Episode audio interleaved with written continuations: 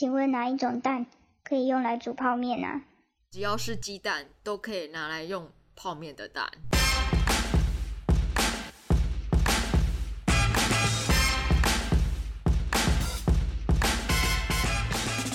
我是光光，然后今天的特别来宾没有百瑞，今天是万华蛋妹。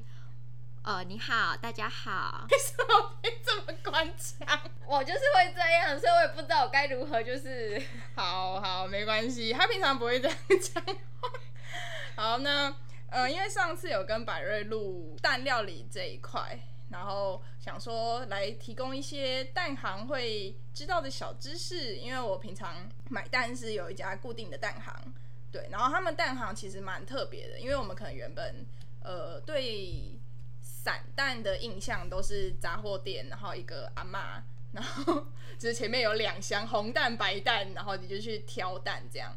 我常买的那家蛋行，它是有装潢过的，然后很漂亮。然后它的蛋从就是我们可能买的一般的红蛋白蛋，三十几块、四十几块一斤，到九十块一斤的蛋都有，所以我觉得还蛮惊奇的。那我们就今天来聊聊蛋行。噔噔噔噔噔噔噔噔。好了，是不用到这样了。好，那呃，其实我们刚刚开头就是讲泡面这件事情，听起来有点有点蠢，不过这是蛋妹遇到的真实案，就是案例嘛。对啊，真实的事情。对，那是因为我们刚好有聊到说，因为你在蛋行，你们就真的就专门只卖蛋，那有没有遇过什么？就是奇怪的客人买单的事迹，就除了说我我要煮泡面，那可以怎么买单之外，还有吗？呃，就比较多会客人会在乎就是鸡蛋的大小颗，然后对对对，只要就是每天都会听到一样的话，就是今天今天的蛋也太小颗了，今天的蛋怎么这么大颗？就大概是这个是我每天一定会听到的一一件事情。我有点心虚，因为我有问过。那所以为什么鸡蛋会有呃这个大小是有什么差别吗？是因为鸡的品种呢，还是因为呃鸡的品种是第一个，然后第二个大小的话就是呃会有小鸡生小蛋。对对，小鸡是生小蛋，然后比较大颗就是大只的鸡生的，然后也有人说是老母鸡生的蛋，因为它们本身就是会有一个生蛋的周期这样子，所以有些大颗确实是比较年纪比较年长的母鸡生下来的蛋。嗯，因为我记得你们店里有六十五、七十五、九十，就是比较高单价的。嗯，那它就是差在哪里啊？品种。母鸡的品种、跟饲养的方式以及吃的饲料，嗯，鸡蛋本身营营养价值都很高，嗯，那不会因为是大小或者是外观影响到它的营养价值，嗯，对，反而是你看到的蛋黄颜色会有深浅，是因为它吃的饲料，那如果它吃的饲料里面有胡萝卜素，就颜色比较是橘红色。但基本上就是要看你自己本身有没有办法吸收到全部的那些养养分，对对对，就是那个转换率又是另外一回事。对对对，可是基本上吃起来口感一定有差哦，香气跟口感还有它的浓度，那个浓度怎么讲？就是如果你吃过我们家的呃红心蛋啊，或者是翡翠蛋，还有土鸡蛋，然后再去吃一般的白蛋，它其实口感是有差，还有香气。嗯嗯，了解。所以你刚刚讲到浓度这件事情，浓度对鸡蛋来说是有什么影响吗？还是它代表了什么？浓度是指浓蛋白，浓蛋白越浓稠的表示越新鲜。那会不会太稀太水？然后或者是蛋黄会不会塌塌的？或者是你一打开蛋黄就散掉了？那表示这可能就是比较不新鲜的鸡蛋。哦，嗯。新不新鲜，其实用肉眼真的看不出来，真的就是你要打开来，就还是要打破那颗蛋才知道。对对对，那其实我们家并没有家传的挑蛋法，对，就是有些人家可能会有什么颗粒比较多的啊，然后光滑的啊，大颗小颗啊，圆的、椭的啊，什么这种。有些人家可能会有了，我们家是真的完全没有。挑蛋的准则，你们有一个 SOP 之类的吗？这问题其实很多客人都会问我。嗯，一般老人家的观念是越粗糙的外壳啊越新鲜，然后越好。其实不是哎，其实是要光滑面。哦，对，然后蛋形是漂亮的，不要过长，然后不要过小，这种都是标准的 size 的话，其实都还蛮 OK 的。所以那个颗粒是为什么啊？你是说一点点吗？就是你刚刚说光滑是比较 OK 的，那那些颗粒是为什么导致会让你们觉得？哦，好，比较粗糙或是有颗粒的话，其实是那一只母鸡它正在酝酿的同时，它身体可能那时候不舒服哦，对，所以它产下来的那一颗蛋，它的钙质流失了哦，所以才会就是。摸起来粗糙，或是有一些有有颗粒的，然后还有就是摸起来很薄的。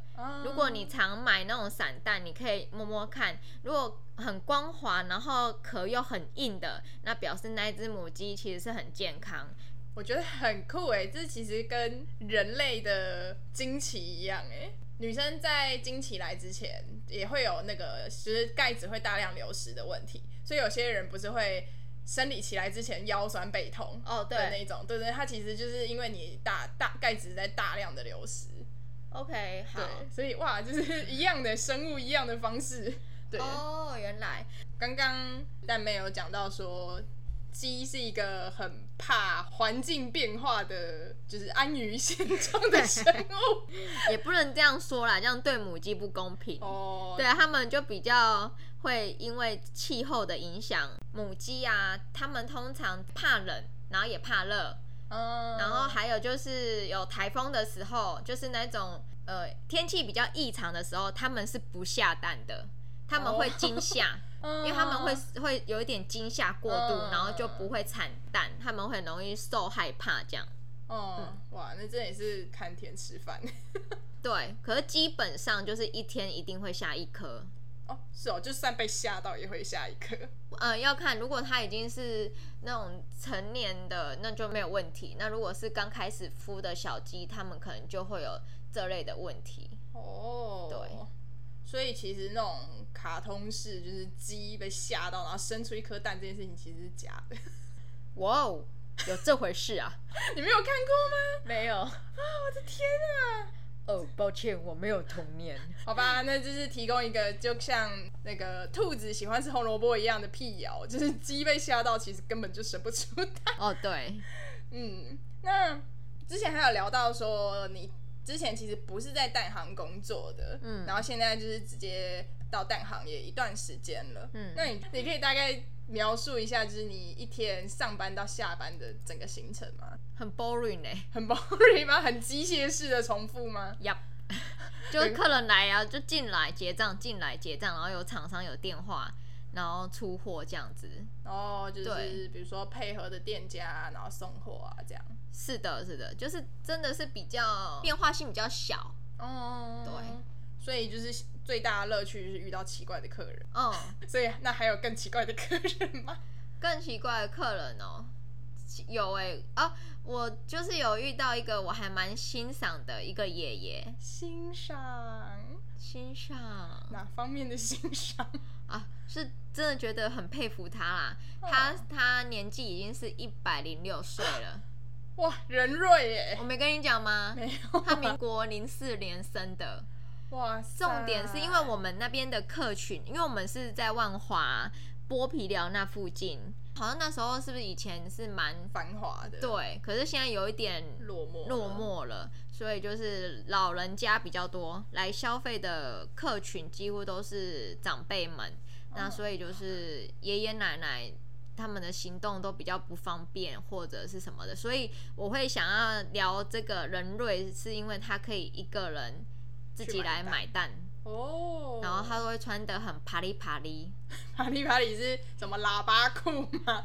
也也也不至于啦，可是他会穿皮鞋哦，然后戴了一个那种类似鸭舌帽的那一种，对，然后他可以不，他他重点是听力好，嗯，视力好，耳朵好，哦，就是没有这么老化的迹象。对啊，然后他真的是让我很佩服哎，所以他就是跟着这个，他比这个蛋行还要早就驻足在万华，然后就一直吃你们的蛋，这样吗？也有可能。好啦，就是蛋白质也是一个抗老的一个很好的来源。你在蛋白质缺乏的时候，你就很容易肌肉流失。那你肌肉流失，你就很容易老化。这其实都是有相关的啦，对啊。又上了一课。对，这就是一个寓教有娱乐吗？我也不确定有没有娱乐的的节目。我尽量让它有娱乐一点，真没有人看得到你在干什么。然后，因为他们除了店面之外，后面还有一个很大的空间，不过他应该没办法让一般人进去了。对，不行。对，然后后面就是我很常看到，就是很多人在那边冲水，然后剥蛋吗？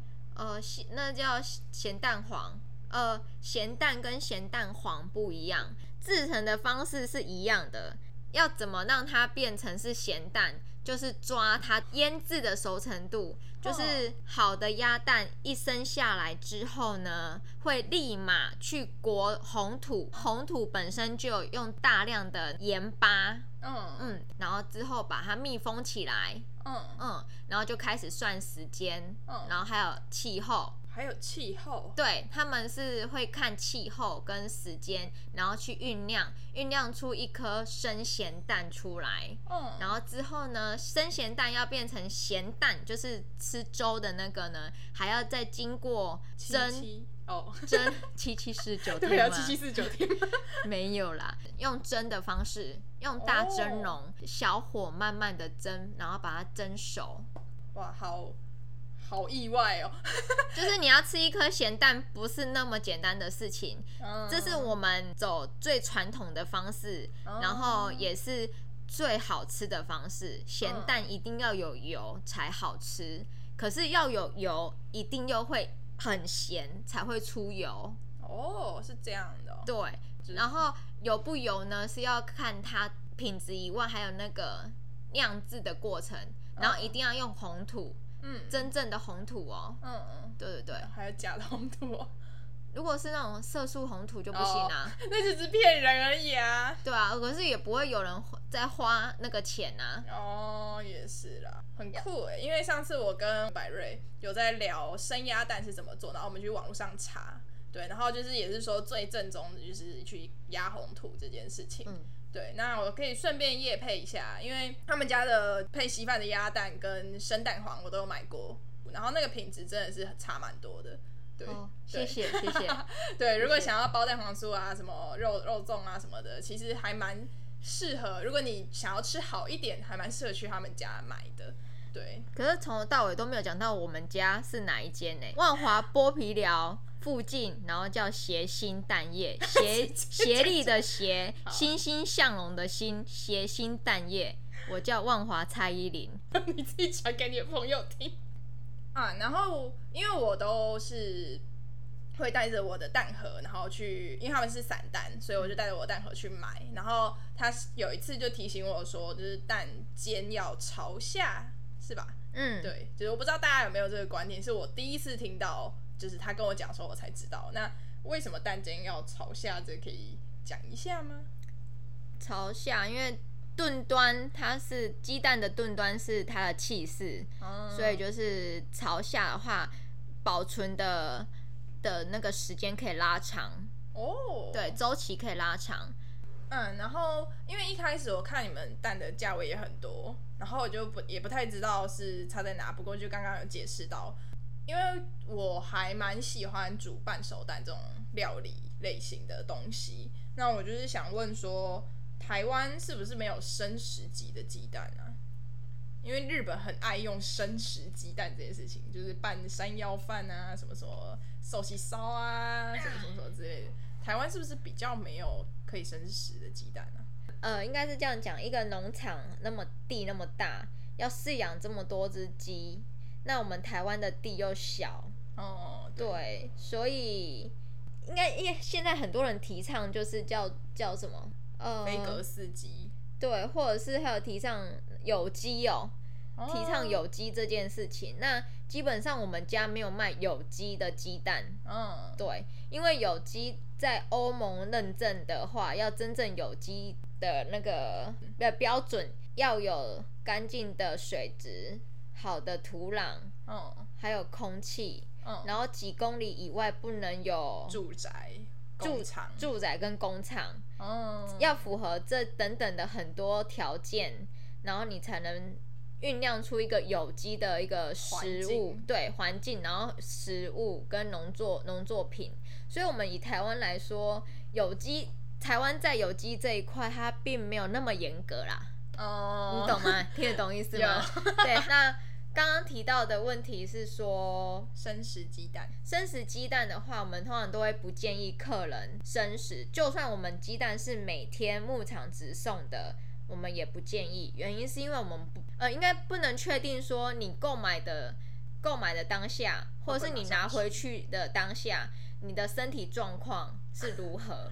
哇，我们会考虑到这一点。很远呢，超级远呢。因为你，因为你，如果我跟我的客人讲说我的蛋可以生食哦，对，然后如果你吃的有问题，你来找我，那我不是很很很无奈吗？嗯，的确是。那我怎么知道你前两个小时你吃的什么东西？你如果前两个小时是吃的一个可能很很。很不干净的之类的啊，很不干净的食物，那你两个小时后发作，那你刚好又吃的生鸡蛋，那这样子我要怎么责任归属？就栽在你头上的风险。这个呢，也有一点关系到我以前在餐厅工作，我们也会遇到这种问题。哦，对，OK，也不是啦，就是他们会。认为他们吃完没多久就开始肚子很痛很痛，然后去去上厕所，然后什么跑好几次，然后挂急诊，然后回来跟我拿急诊单给我看，然后跟我讲说要我付这个费用。哦，了解了解。对，所以关于生食鸡蛋的话，我们才不建议。但我们家的品质真的很好。嗯嗯，了解。那不要生食半熟的话。是就没太大的问题嘛？对，这就没太大问题。哦，太好了，安心了。因为我吃多久了？没有，因为就是就是你打开来你就知道它是新鲜，所以我其实没有在担心啦。是啦，对，只是听到还是会安心啊，是不是？好好，OK OK。对啊，那聊了这么多，我觉得是鸡蛋的硬知识。对。哦，还有一件事情我要讲一下。嘿，就是有些人会问我。为什么鸡蛋有这么多颜色？红壳跟白壳又有什么不一样？好，那我跟你们讲一下，鸡蛋的外壳是母鸡的 DNA 决定的哦，就像人一样，亚洲人生下来皮肤会比较白黄，呃，比较黄，然后黑人、白人、对人这样，对对对对，大概是这意思。它是 DNA 决定它的外壳，嗯，对。那蛋黄的颜色呢是？来自于他吃的饲料，是饲料决定的。你们有没有就是合作的蛋商，想要不是蛋商，就是养鸡的商人，想要尝试给鸡吃那个叫什么蝶豆花？蝶豆花？你在跟我开玩笑吗？不是，哎，这个感觉很瞎趴，哎，就感觉这种。那种 fancy 的餐厅就会想要，就是哦，你的蛋是蓝色的。Oh my god！我怎么没想到这一点呢？要不要不要去建议一下？感觉可以哦。你可以建议一下，如果有的话再告诉我。啊，然后鸡吃的那个作用不良，反应反应不理想哎，也是有可能。因为他们主要其实是大麦哦，嗯，大麦，然后玉米，大麦玉米，然后就是饲料配方饲料，然后会加红萝卜素、虾红素。吃的这么高级？嗯，会加红萝卜素、虾红素，然后大蒜。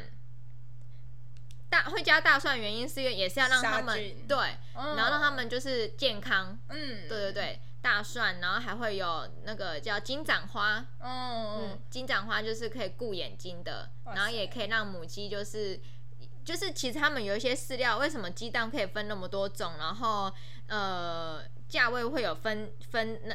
就是便宜的就很便宜，然后贵的就很贵，就是他们真的是在饲料上面就是蛮用心的，还有饲养的环境，哦，那真的都会差很多。